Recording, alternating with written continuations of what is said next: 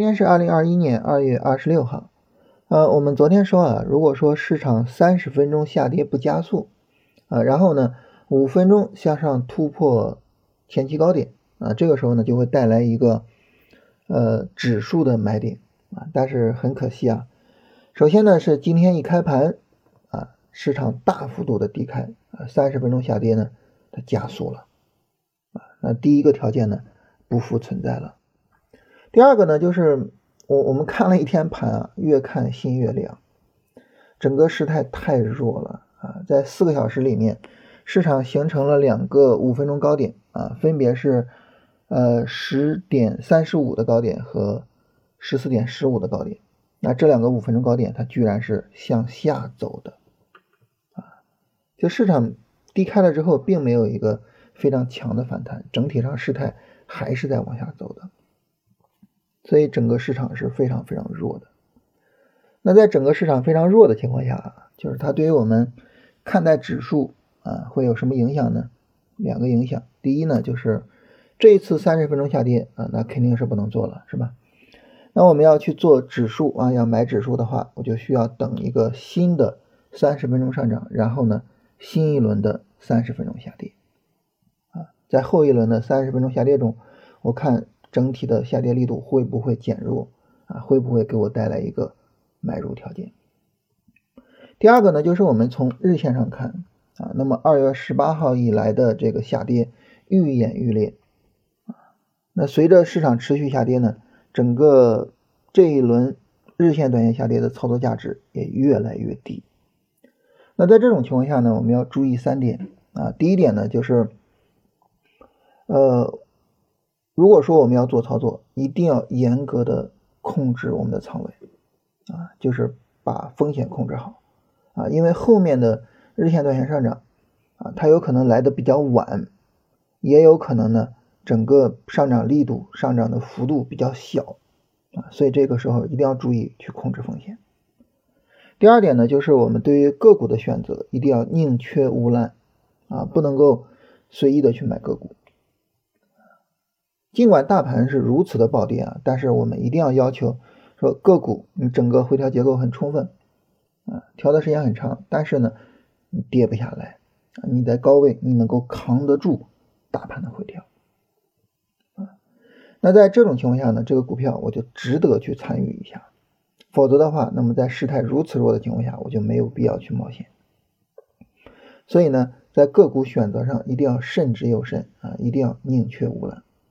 啊，当然顺便说一下，就是国证两千今天还是扛的相对来说好一些的，还是说什么呢？我们选股要往小股票去做一下倾斜。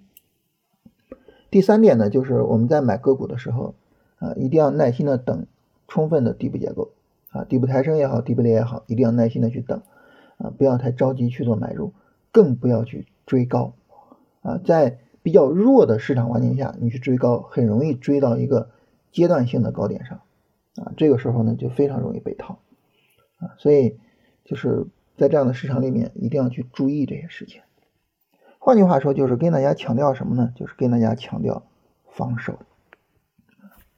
强调防守这个事情，不是说我们今天在说啊，啊，大家知道年前呢，我们专门跟大家做过一期节目啊，当时还专门录了一个视频啊，跟大家强调说，真正的风险可能在后面。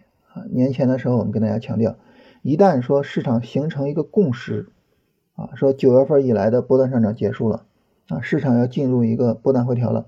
一旦市场形成了这种市场共识，它的杀伤力是非常可怕的。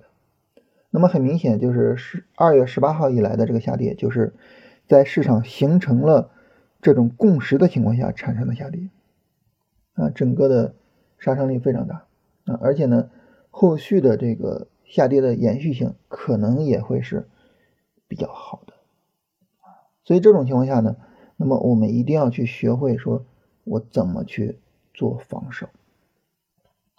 那做交易呢，我们一定要理解，就市场啊，它永远是有好的市场环境啊，就是个股走的特别好啊，然后整体指数也是欣欣向荣，是吧？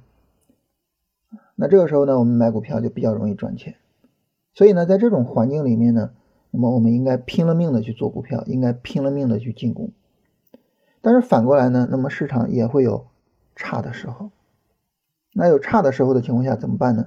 就是我们一定要去做好防守啊，一定要能够说，哎，九月份以来那么长时间，我积累了那么多的利润，这些利润怎么落进我的口袋里面，而不是说把这些利润再给吐掉，就一定要去思考这个问题。在从年前开始，我们就一直在强调这个事情。那么有进攻有防守，行情好的时候进攻猛烈，行情差的时候。防守稳健啊，这种情况下呢，那么我们才能够把交易做好。所以，就是我们在做交易的时候，不能够说任何时候、任何的市场环境下，我都去想啊，我怎么赚钱呀？啊，我要去做什么板块？我要去选什么股票？我要怎么买？我要怎么样？不能在任何时候都都去想这些东西，啊。在我们需要防守的时候，比如说现在的市场环境下，啊，我们就应该去思考，我怎么能够把利润揣兜里呀？啊，我怎么样能够不被市场伤害呀？对吧？一定要去想这些事情。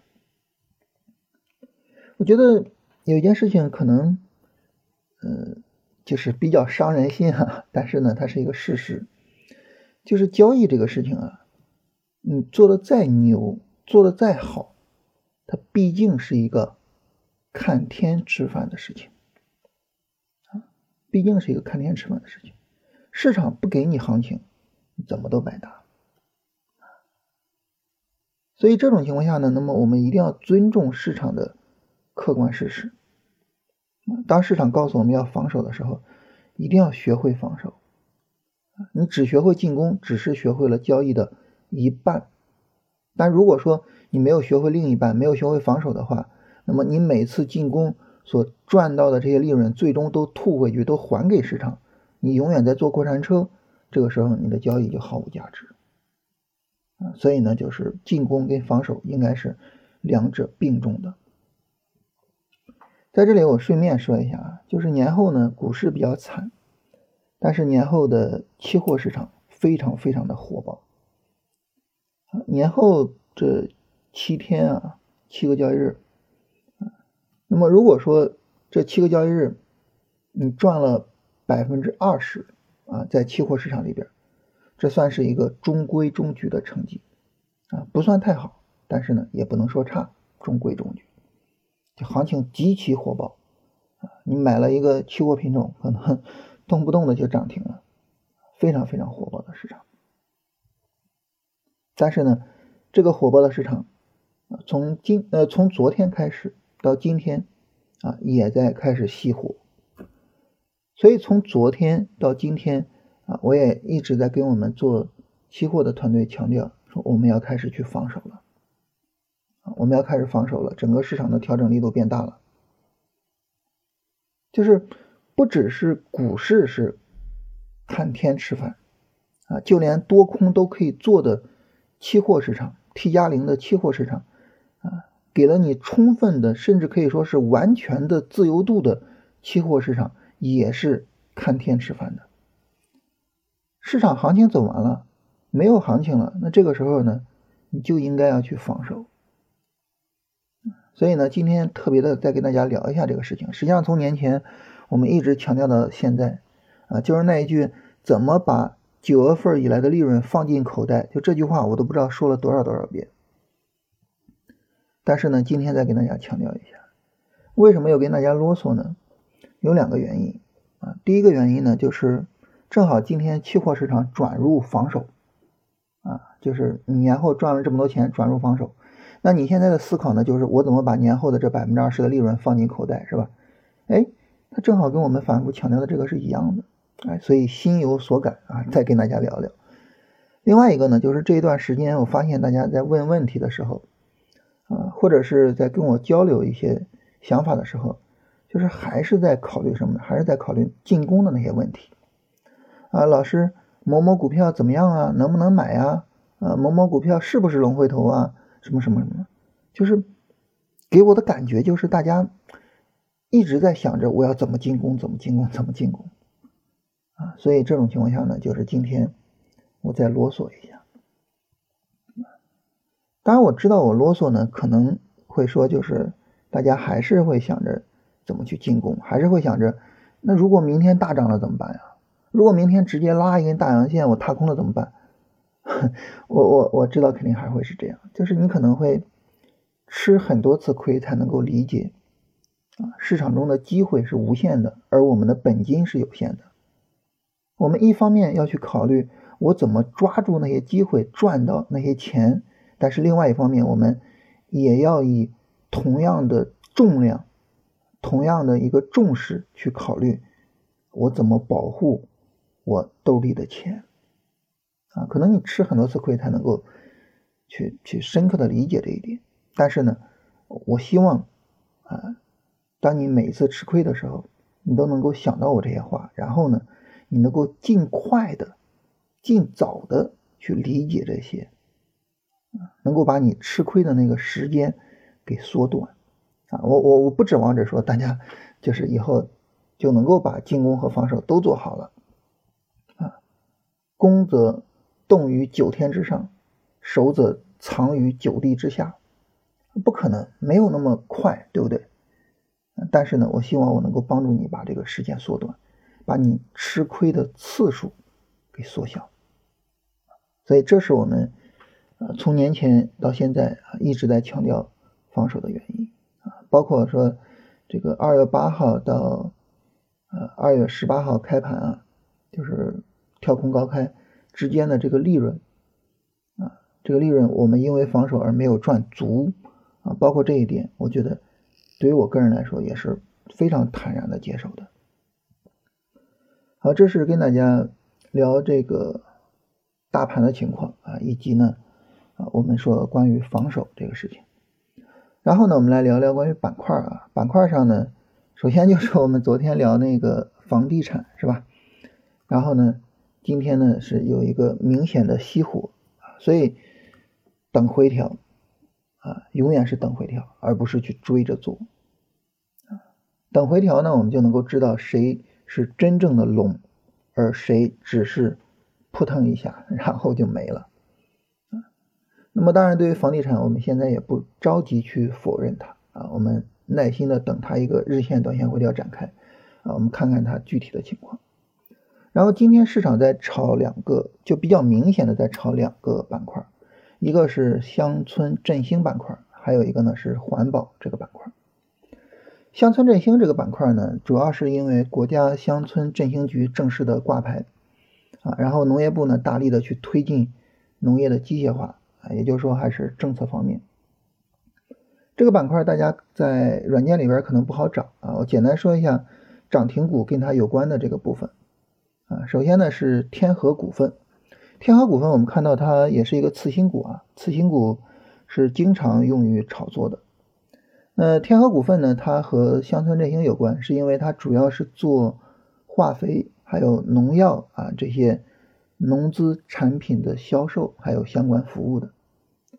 那么这个行业呢，呃，它的门槛其实还是比较高的啊，因为。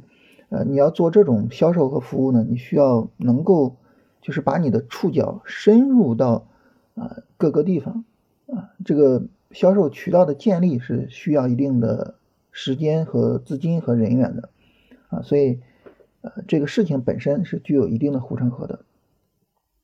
第二个呢是乡里股份啊，顾名思义是吧，生产力的。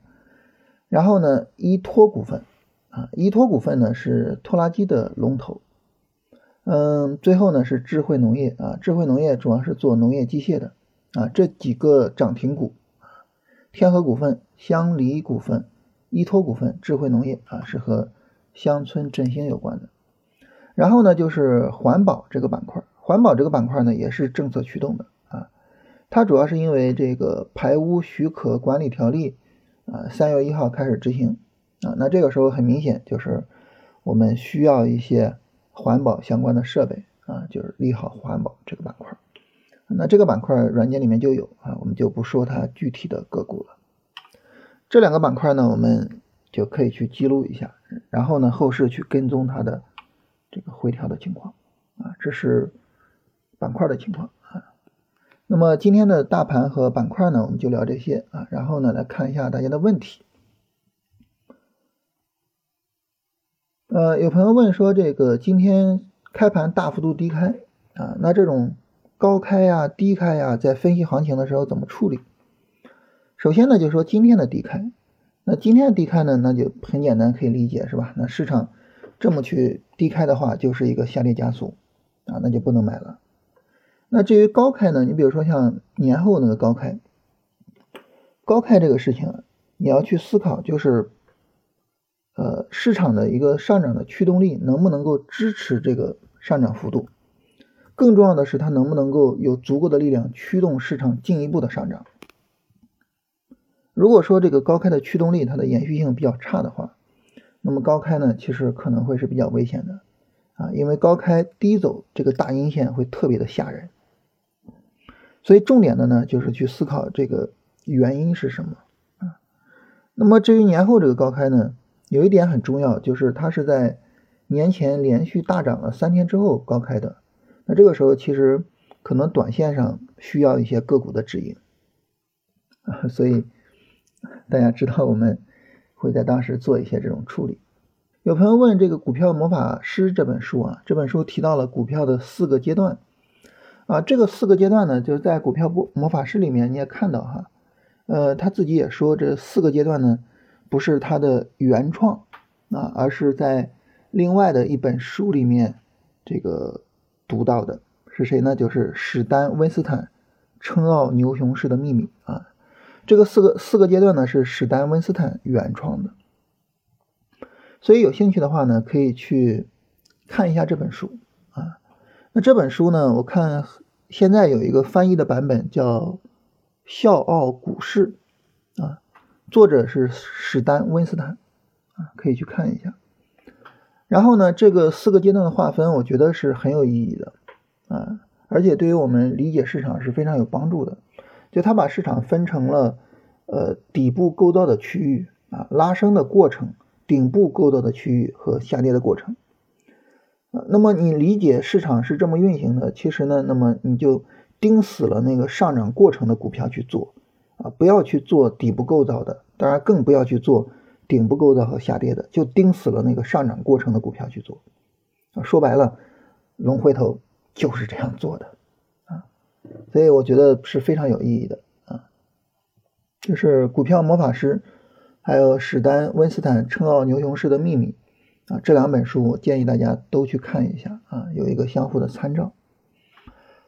那么像他们这个书里面呢，因为它跟踪的这个周期比较长，所以他们大量的使用长期均线啊。然后呢，呃，我们呢是因为我们在分析市场趋势的时候呢，是根据 K 线自己的走势去分析，所以我们没有去使用均线啊。就是我们对于趋势的分析没有借助指标啊，而是使用像道氏理论这种。就是关于 K 线的理论去做推演的，这个时候我个人觉得是更准确的啊。那如果说使用均线的话，那么均线呢有三个基本的用法。第一个呢是根据价格在均线的上方还是下方去判断市场是上涨还是下跌啊。如果说价格在均线上方啊，那么市场整体是上涨的。判断趋势的话呢，大多时候使用年线和半年线判断。啊，年线是二百五十日线，半年线是一百二十日线。啊，如果说呢，价格运行在二百五十日或者是一百二十日线上方，啊，这就是一个上涨的趋势。啊，这是第一种，呃，均线的用法。第二个用法呢是使用到均线的倾斜。均线如果说是往右上方倾斜，啊，那么这个时候呢，市场是看多的。最后呢，就是运用到均线的金叉死叉，啊，或者是多头排列、空头排列。如果说呢，短期均线在长期均线的上方，那么市场是金叉状态，或者是是一个多头排列状态，市场是看多的啊。那么均线的，就是比较传统的、比较经典的用法，主要的就是这三个。呃，有朋友问啊，说这个老师讲过，说急跌的第一次底部结构不能够买啊，要等后面。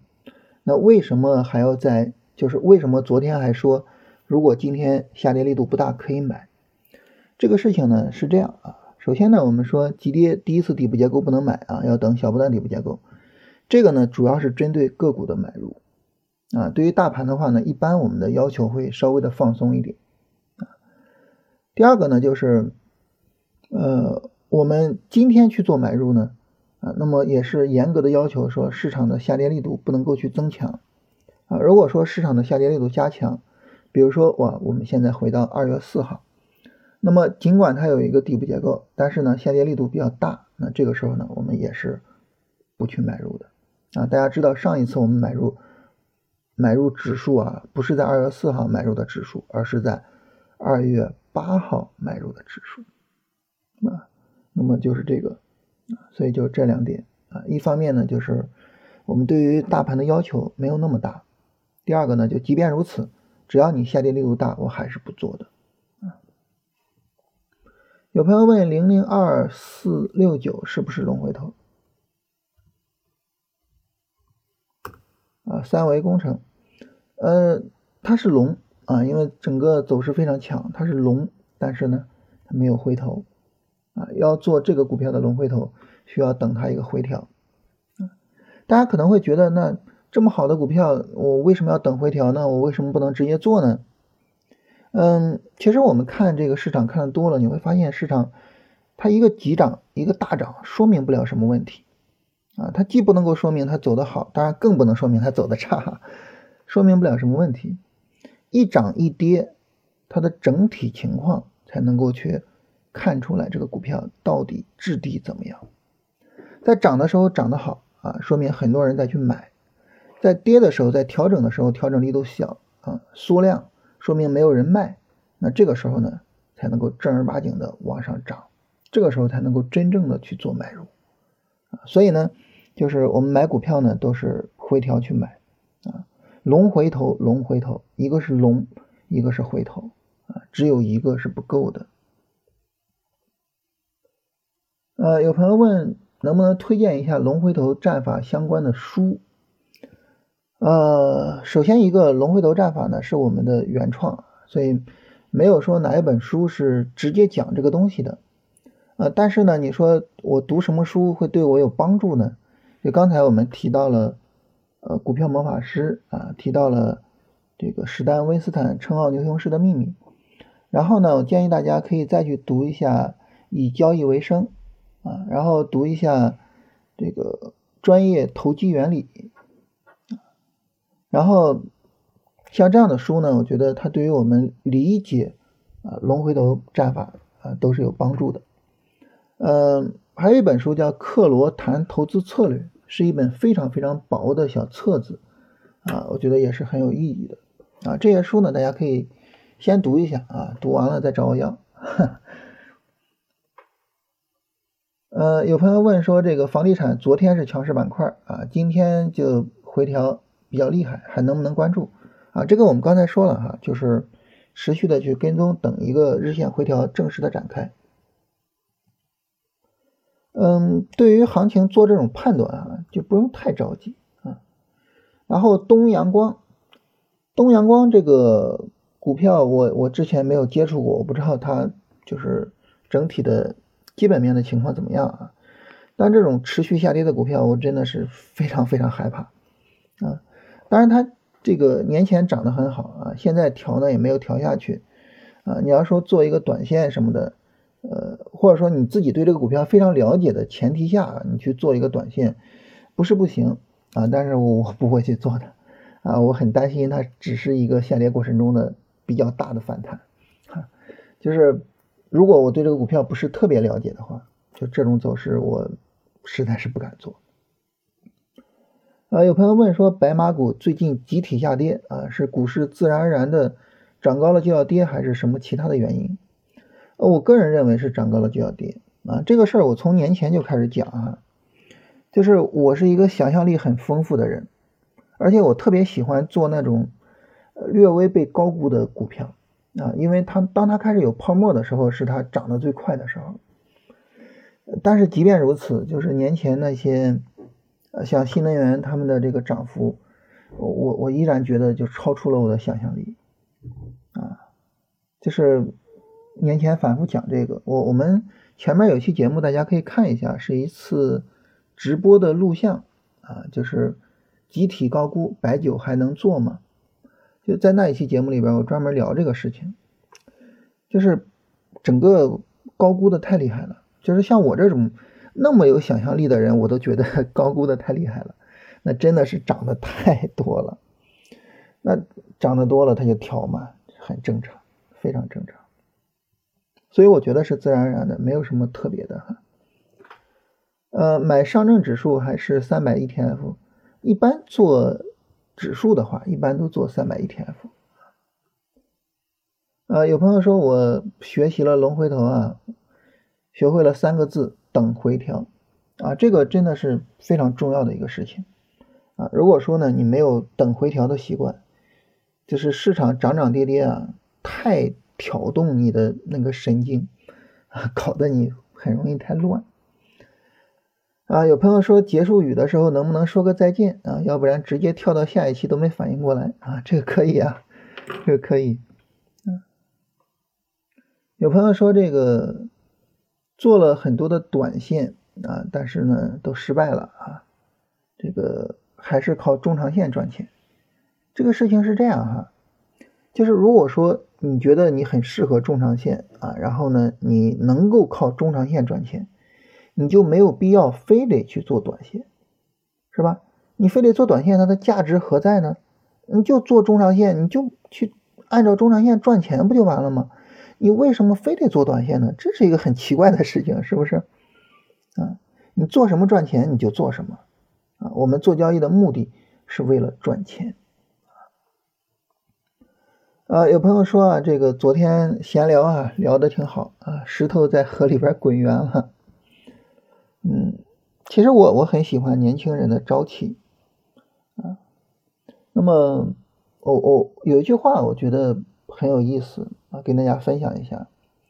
他说：“如果年轻人都不跑的话，我们能够指望哪些人飞起来呢？”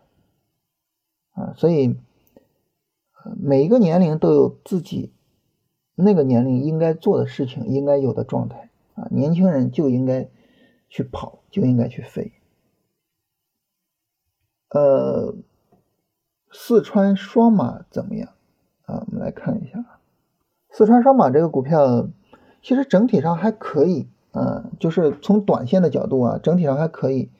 呃，它的整个的短线还没有太调整开啊，因为到现在才刚刚调了五天啊，时间上还不太够啊，但是整个还可以啊，还是能扛得住的。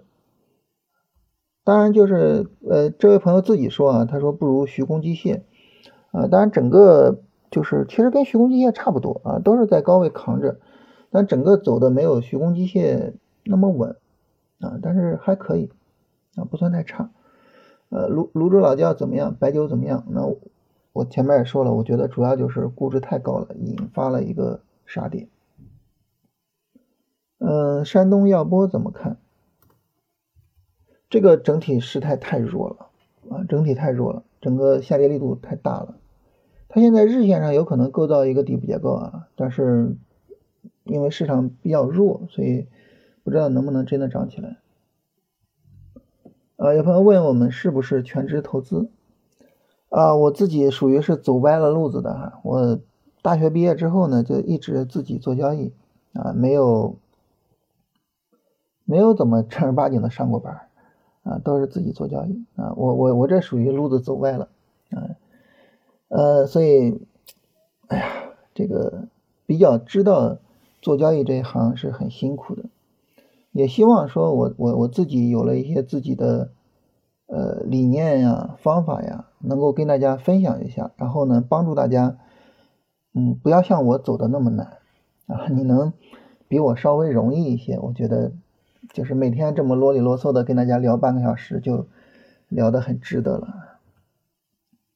呃，我顺便说一下啊，就是我我不知道为什么这个最近大家呃哦，就是经常性的会有朋友留言说太啰嗦了啊，这个可能是我们呃，比如说你可能说对了几次之后呢，这个慢慢听的人多了，然后呢可能就会有很多的新人过来听，所以不知道啊，就是咱们就是一个闲聊天的一个节目。啊，不是那种正式的什么一个大公司，然后有很多人写稿子，然后 老师去念稿子那种节目。所以整个的这个信息的密集度可能不像念稿子的密集度那么高啊，啰嗦是难免的。这个事儿呢，以后我就不再解释了啊，然后呃大家能理解就行了啊。然后这儿有朋友这个把昨天的我聊的内容文字给打了出来啊，这是记录了一下要点。嗯，钢铁有没有机会啊？我们来看一下钢铁这个板块。那这个板块呢，它前面就是顺周期嘛，前面涨得比较厉害。但这几天调呢，调的力度也比较大啊，所以不是太理想啊。当然可以在里面看看具体个股的调整情况啊，看看有没有说调整比较小的个股啊，然后整个走势比较好的个股。但指数的话，调整力度是比较大的。好，那这就是大家所有的问题啊，然后把这个问题聊完啊，我们这期节目就结束了，再见。